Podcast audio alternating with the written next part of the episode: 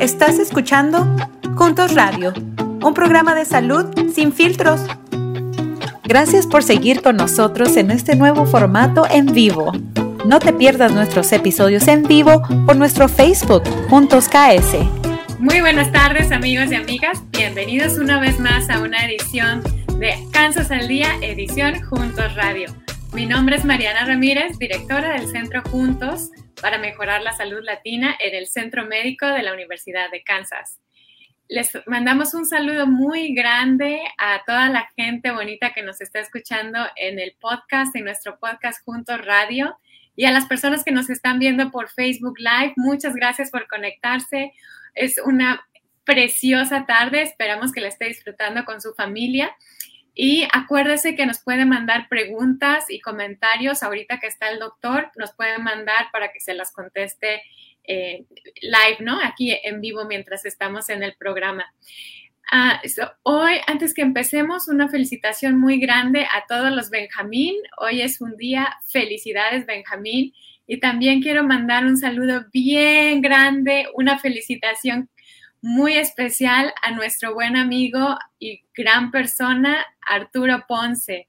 Estuvo de manteles largos el lunes pasado festejando su cumpleaños junto con Dorita en El Paso, desde Kansas al Paso.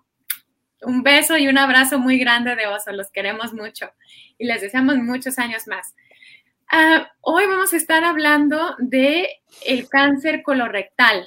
Esta es la tercera causa de muerte por cáncer más común en los Estados Unidos para hombres y mujeres. Una enfermedad muy importante y tenemos hoy a un invitado que es experto en el tema, el doctor Ed Ellerbeck, que nos va a estar eh, platicando de los síntomas, la manera que se puede prevenir y algunos recursos. Así que eh, anote sus, sus preguntas, alístese para hacerlas y mientras tanto, vamos a, ver cómo están las cosas en el estado de Kansas en cuanto a la tasa de vacunación de COVID. Gracias, Mariana. Bueno, tenemos del lado izquierdo las tasas de vacunación en Kansas. El primer indicador son todas las personas que tienen por lo menos una dosis, ¿no? Entonces, 74% de toda la población en el estado tiene por lo menos una dosis para los adultos, 87% es, es la tasa. Las personas que están completamente vacunados y completamente por ahora se considera las personas que tuvieron sus dosis primarias, es decir, dos vacunas si fueron de Moderna, de Pfizer o una vacuna si fue de Johnson y son 60.8% para toda la población y 71% para los adultos de 18 más años. Y finalmente tenemos las personas que tienen su primer refuerzo. 42.1% de todos en el estado tienen su primer refuerzo y los adultos de 18 más 45.4%. Este, esta cuestión del refuerzo es bien importante. Si se acuerdan, durante el pico del Omicron, ah, demostraron que las personas que tenían un refuerzo tenían 21 veces menos riesgo de enfermarse de, COVID, de morir de COVID, comparado a aquellos que no estaban vacunados. Y también tenían siete veces menos riesgo de ser hospitalizados. Entonces, si ya tiene su vacuna, no se olvide, no lo deje pasar. Ponerse el refuerzo es una garantía que es necesaria sobre la primera dosis que ya se puso. Ahora, si vemos del lado, ah, en, esta, en esta otra gráfica, está bien, Mariana, podemos ver, en esta gráfica podemos ver las edades. Eh, los, las barras azul oscuro son los hispanos y las azul claro son los no hispanos. Entonces podemos ver que el número de vacunación es más alto en los hispanos, lo cual es muy bueno. Las tasas de vacunación son bastante altas en la población mayor, pero cuando vemos a los niños chiquitos, menores de 18 años, todavía hay mucho trabajo que hacer. Acuérdese que la vacuna es la mejor manera de proteger a su niño y a su niña contra la enfermedad. Si no lo ha vacunado, ah, no, no, no duden hacerlo, no duden preguntarle a su pediatra si necesita más información y acuérdese que está el Departamento de Salud, las clínicas, la, la vacuna es sin costo y es la mejor manera de proteger a nuestros niños. Gracias, Mariana. Eh, tenemos también una muy buena noticia respecto a la segunda dosis, al segunda dosis de refuerzo. El 29 de este mes, la FDA, que es la Administración de Medicamentos y Comida aquí en, en Estados Unidos, aprobó el uso de las segundas vacunas de refuerzo. Entonces, aquí lo voy a leer para no equivocarme. Dice que las segundas dosis para de, ya sea vacuna Pfizer o vacuna Moderna pueden ser administradas a todos los individuos de 50 años o más, por lo menos cuatro meses después de haber recibido su primer refuerzo. Ajá. Entonces, si usted tiene 50 años o más, puede ya recibir su segundo refuerzo y ese puede ser ya sea de Pfizer o de Moderna. Y tienen que haber pasado cuatro meses desde que se puso su primer refuerzo. Ahora también hay un segundo, una segunda vacuna de refuerzo para las personas que tienen 12 años o más y que tienen algún tipo de, de, de, sus defensas que estén inmunocomprometidas. Y también tiene que ser cuatro meses después de haber recibido su primer refuerzo. Y finalmente hay una vacuna de refuerzo de la vacuna moderna que puede ser administrada por lo menos cuatro meses después del primer refuerzo para personas mayores de 18 años que también tienen ciertos criterios de, eh, de cuestiones con su sistema inmunológico. Entonces, si usted está en esas categorías, acérquese a un centro de vacunación. Si tiene duda, pregúntele a su doctor o mándenos su pregunta y ahorita se la hacemos al, al doctor Ellerbeck. Ah, bueno, sin más ni más, quiero presentar al doctor Ellerbeck, él es internista en el Centro Médico de la Universidad de Kansas. Muchísimas gracias por acompañarnos, doctor. Ah, estoy muy feliz de estar aquí con ustedes. Ah, pero antes de hablar acerca de cáncer de colon, tengo una pregunta para usted acerca de COVID. mucha gente ya ha tenido infección de COVID, ¿verdad? ¿Y ellos todavía necesitan una vacuna? Así es. Y usted es el doctor, así que usted díganos. Eh, probablemente ustedes ya han hablado mucho acerca de eso, pero uh, yo creo que uh, siempre es importante recordar que toda la gente necesita una vacuna, aunque todavía ha tenido una infección. Gracias por dar ese mensaje, es muy, muy importante. Gracias a usted, doctor, y amigos, amigas. Es, esto es una pregunta constante que, escuchamos, ¿no? Si ya me dio COVID, ya, ya soy inmune, ya para qué quiero la vacuna. No, la verdad es que todavía es importante porque la vacuna provee otra capa de protección y es muy importante que, la reciba, la vacuna y, la, y la vacuna de refuerzo también. Ah, bueno, pues vamos ahora a, darle al mole de olla como dicen allá en, mi pueblo. El, tema de hoy es el cáncer colorectal. Y doctor, antes de que empecemos a hablar del cáncer colorectal, ¿qué es lo, ¿cuál es el, el, término apropiado? ¿Es cáncer de colon, cáncer colorectal, cáncer del recto? ¿Son lo mismo? Son los mismos. Se puede utilizar cualquier término que quiere. Ah, ah, el caso es que el colon es el, uh, parte del intestino, el intestino final antes del uh, heno. Uh, es alrededor de un metro y medio de longitud. y el parte final de esta parte del intestino decimos el recto. entonces, el recto es solamente un parte del colon. entonces, se puede utilizar cualquier tema. Muchas gracias, ya salimos de la duda. Entonces, cáncer de colon o cáncer colorectal, porque el recto es la parte final del colon. Bueno, entonces el, cáncer ah, colorectal es, es, uno de los cánceres más comunes, ¿no? El segundo tipo de, cáncer más común en los hombres latinos y, el tercero más común en las mujeres latinas, excluyendo algunos cánceres de, de piel. Eh, ¿Nos puede platicar ¿En qué consiste? ¿Qué pasa cuando a alguien le dicen usted tiene cáncer de colon? ¿Qué significa eso? Uh, esto significa que tiene un tipo de cáncer, uh, pero uh, este cáncer es un poco diferente que otras formas de cáncer porque generalmente comienza con el desarrollo de un pólipo. Ok, y este pólipo no, todavía no es cáncer, pero después de unos años, este pólipo puede crecer y, y desarrollar un cáncer adentro de este pólipo. Y es porque es muy, muy eficaz tener las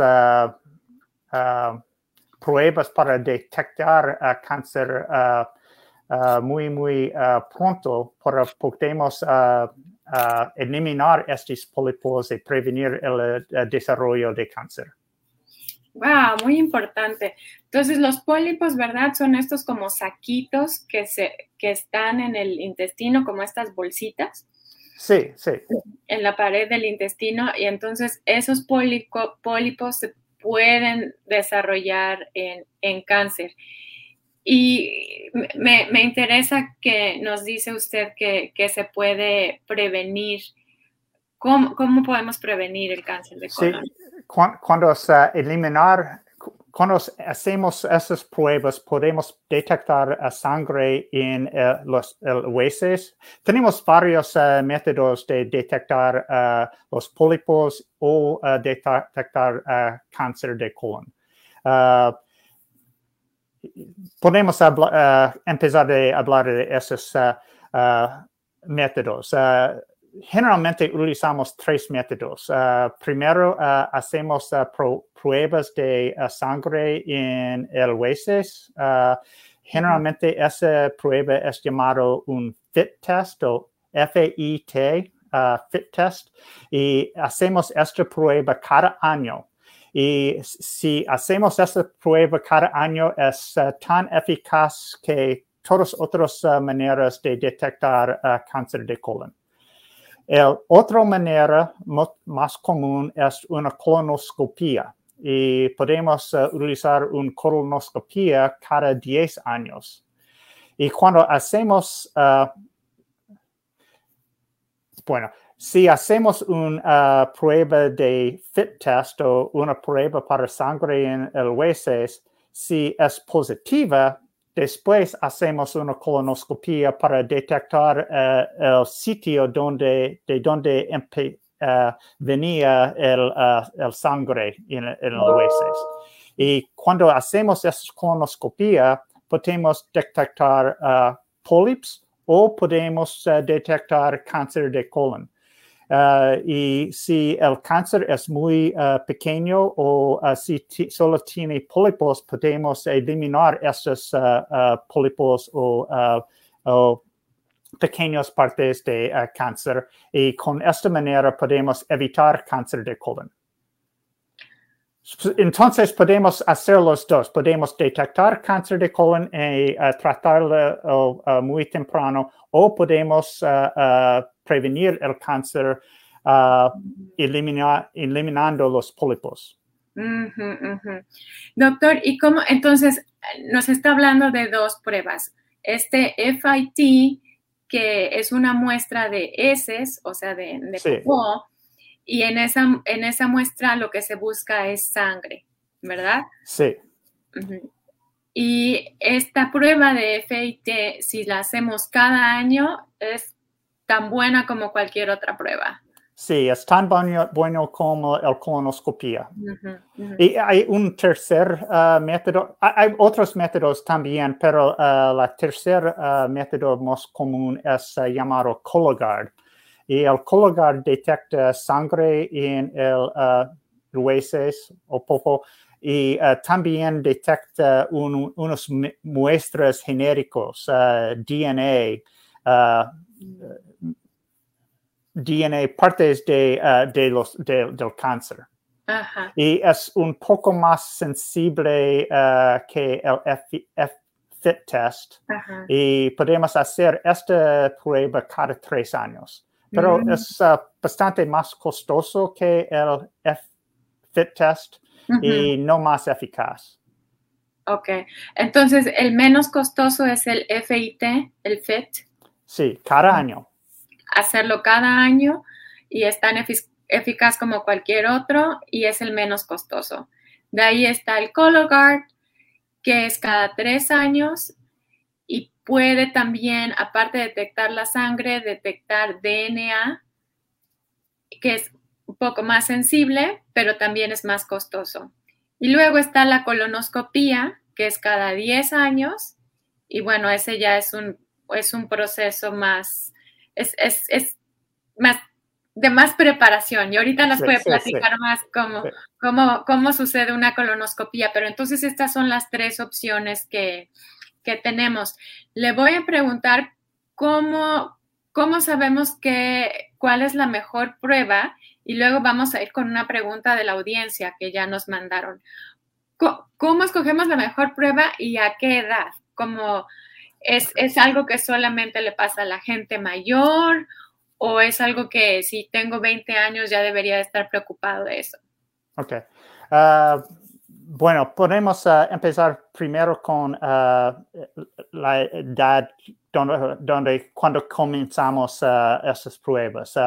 Recientemente ellos han uh, bajado la edad uh, para comenzar uh, es, la detección de cáncer de colon a 45 años de edad. Entonces, hacemos esas pruebas entre 4 y 5 años hasta 80 años. y el método más bueno es el método que se utilice. okay si, uh, si no va a hacer su prueba de uh, fit test cada año, entonces hace una prueba de, de porque solo tiene que hacer esa prueba cada 10 años. Pero si puede recordar de hacer prueba de fit test cada año, es, funciona muy bien.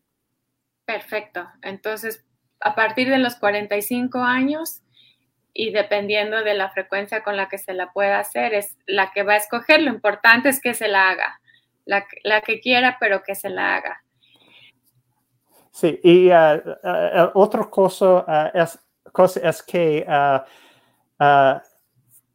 esas recomendaciones solamente para son las personas de, que no tienen altos riesgos de cáncer de colon. Y uh, los riesgos, uh, el riesgo principal es uh, la edad, ¿ok? Y entonces es porque empezamos a 45 años hasta 80 años y no comenzamos a, los, a una edad menor.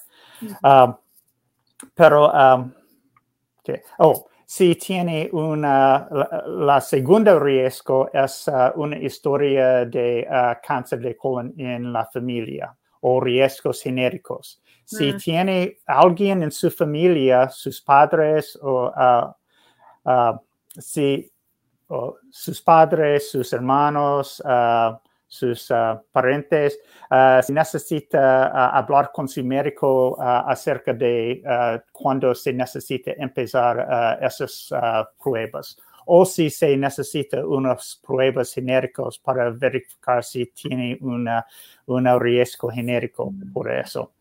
los otros riesgos son la obesidad, tabaquismo y el consumo de uh, carne uh, rojo o uh, carne procesado. Ok, entonces en general para la población general 45 años, pero si usted tiene algún familiar con que ya tuvo cáncer de colon, entonces hay que preguntarle al doctor porque puede que haya por ahí un componente genético y que usted esté en mayor riesgo. Entonces, si hay ese historial, preguntarle al doctor y los factores de riesgo que ya nos dijo, obesidad, fumar y comer carnes rojas, que son cosas que podemos modificar nosotros. Muchas gracias, doctor. Hay una pregunta de la audiencia. Mariana, si, si la quieres compartir con nosotros. Oh, gracias. Es, ¿Cuáles son las causas de cáncer de colon? ¿Qué, qué es lo que lo causa, doctor? Uh, no sabemos principalmente. Uh, hay, uh, como decimos, riesgos genéricos y también factores de in, environmental, como la dieta.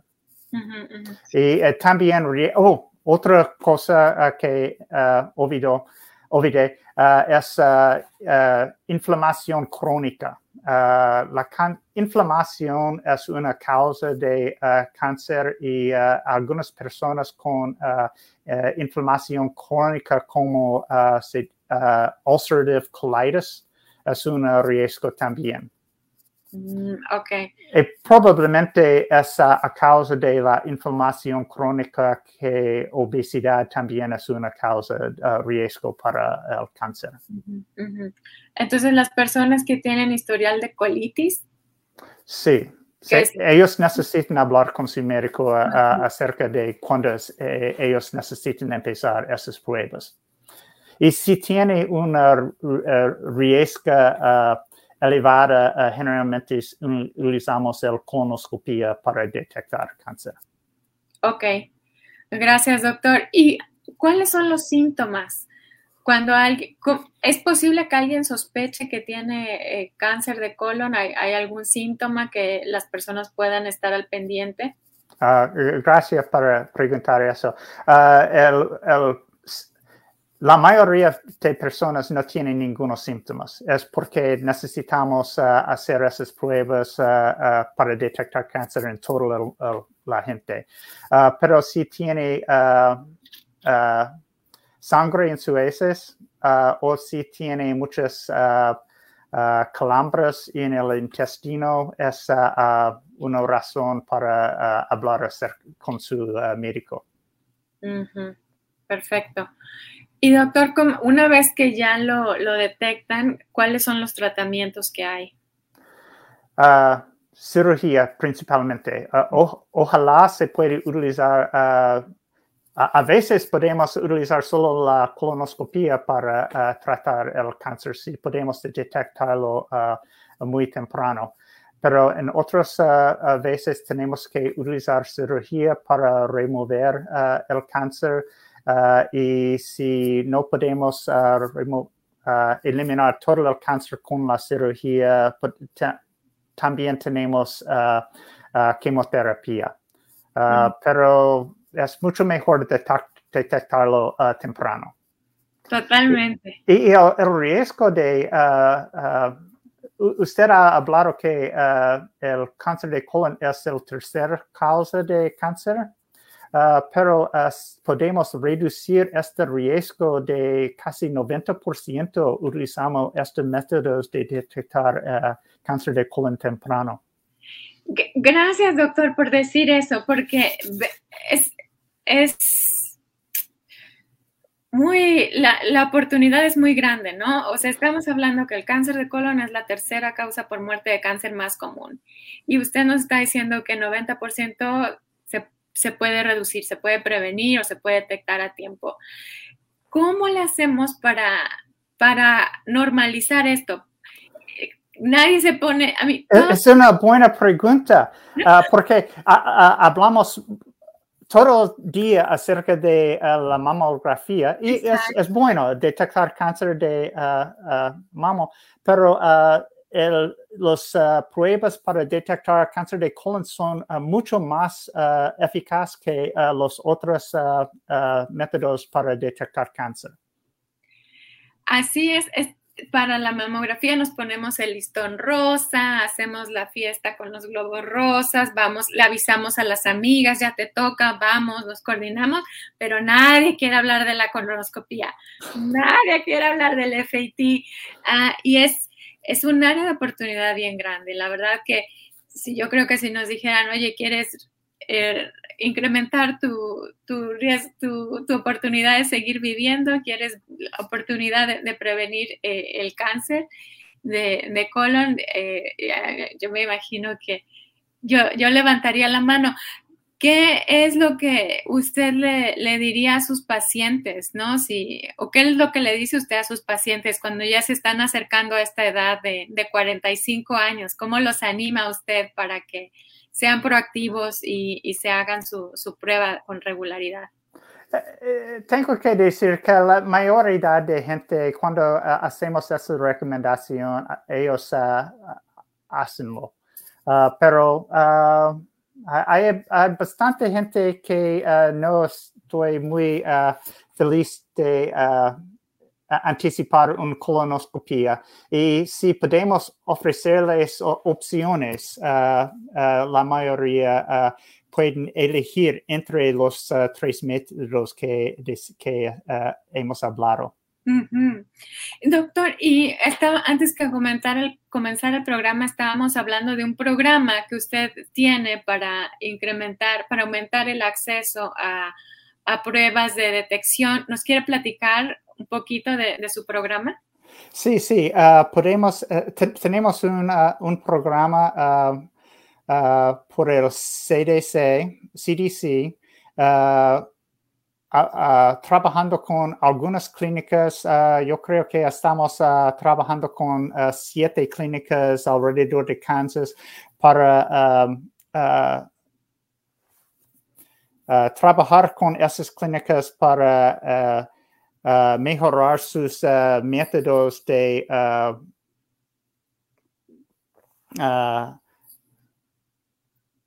de uh, detectar, uh, detectar uh, cáncer de colon para desarrollar programas en sus clínicas para mejorar, aumentar la cantidad de gente en sus clínicas que tienen pruebas de cáncer de colon. Y también eh, con ese programa tenemos recursos para hacer pruebas con gente que no tiene seguro médico. Uh, en Kansas City estamos uh, uh, trabajando con la clínica de Vibrant y ellos tienen un programa muy bien para utilizar el FIT test y si el FIT test detecta sangre, podemos conseguir una colonoscopia sin costo a la gente. Wow, esto está excelente, es un excelente recurso. Entonces, eh, doctor, en, ¿qué, ¿qué, requisitos son? ¿Quién, ¿Quién, puede participar en este programa? ¿Dónde tienen que vivir? Eh, ellos tienen que uh, utilizar unas de esas clínicas uh, uh, participando en ese programa. Y tenemos clínicas en Wichita, Vibrant in Kansas City, First Care in Hayes, Kansas. tenemos una clínica en Lakin, Kansas y en Stanton, Kansas.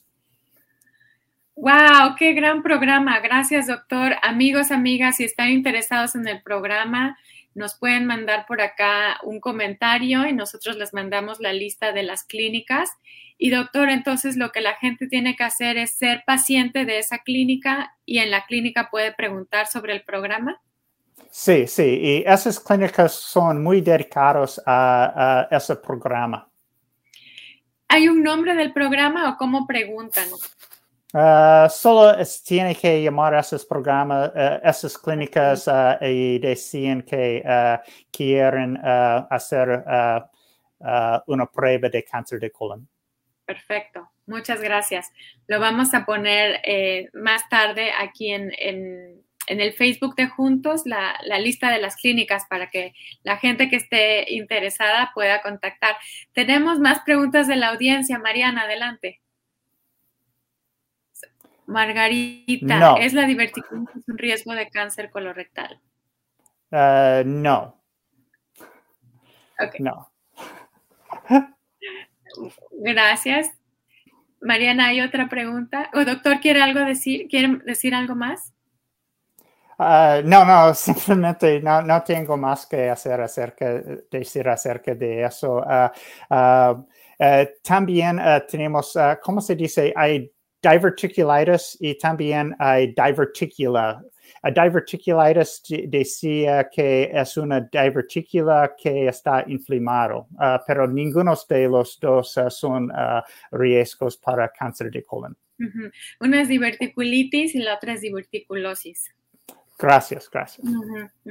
Pero entonces ninguno son riesgos de cáncer de colon. No. Perfecto, gracias. Y la otra pregunta es, eh, ¿es grande el riesgo de morir por cáncer de colon? Uh, si podemos detectarlo pronto, uh, no.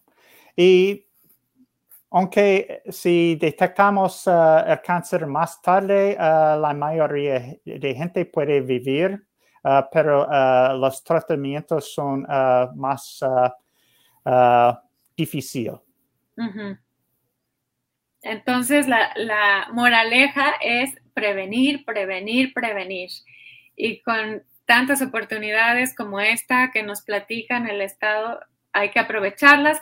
Además que la prueba FIT, ah, si la hacemos de manera regular, es una excelente manera de prevenirlo.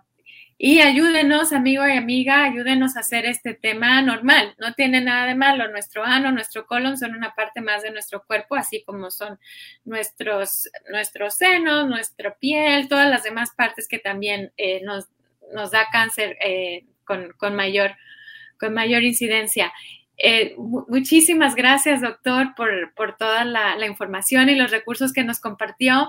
¿Hay algo más que quiera compartir antes de despedirnos? Eh, sí, sí, uh, quizás uh, necesitamos uh, hacer una visita al médico cada año y cuando hacemos esa visita podemos hacer un viaje al baño y hacer esa prueba aún en la clínica cada año. es muy, muy fácil si podemos hacerlo en la, en la clínica al mismo tiempo, ¿verdad? Está perfecto, aprovechamos el. O se puede uh, uh, llevar uh, la, la, prueba a su casa y hacerlo en, en, su casa también, pero de todas maneras, cada año. Me gusta, la idea, Me gusta la idea de aprovechar el viaje, ya estando ahí de una vez. Y tomar la iniciativa, ¿no? De preguntar al doctor si ya se acerca a su cumpleaños 45. Pregunte, tome la iniciativa y, cada año pida su, paquetito y aproveche su, visita.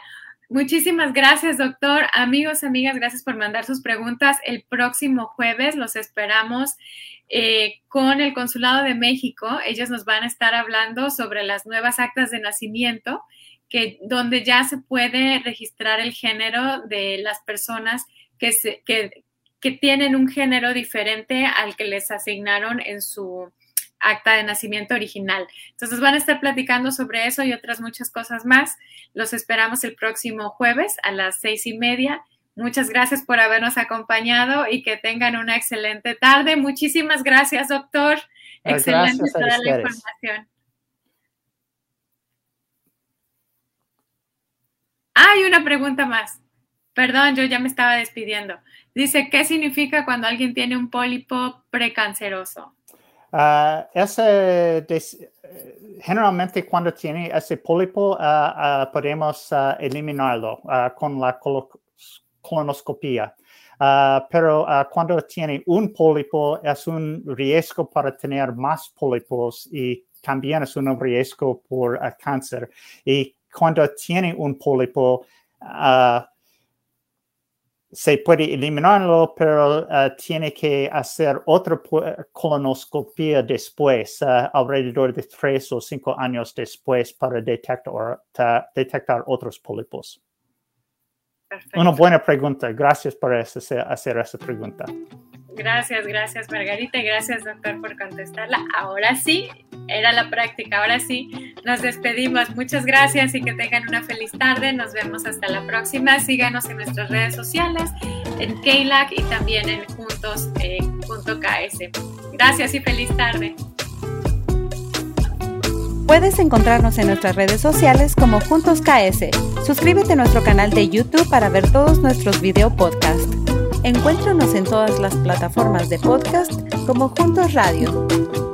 Para más recursos en español, visite las páginas de Medline Plus, Centros para el Control y la Prevención de Enfermedades y los Institutos Nacionales de Salud, las cuales encontrarás en las notas de este episodio.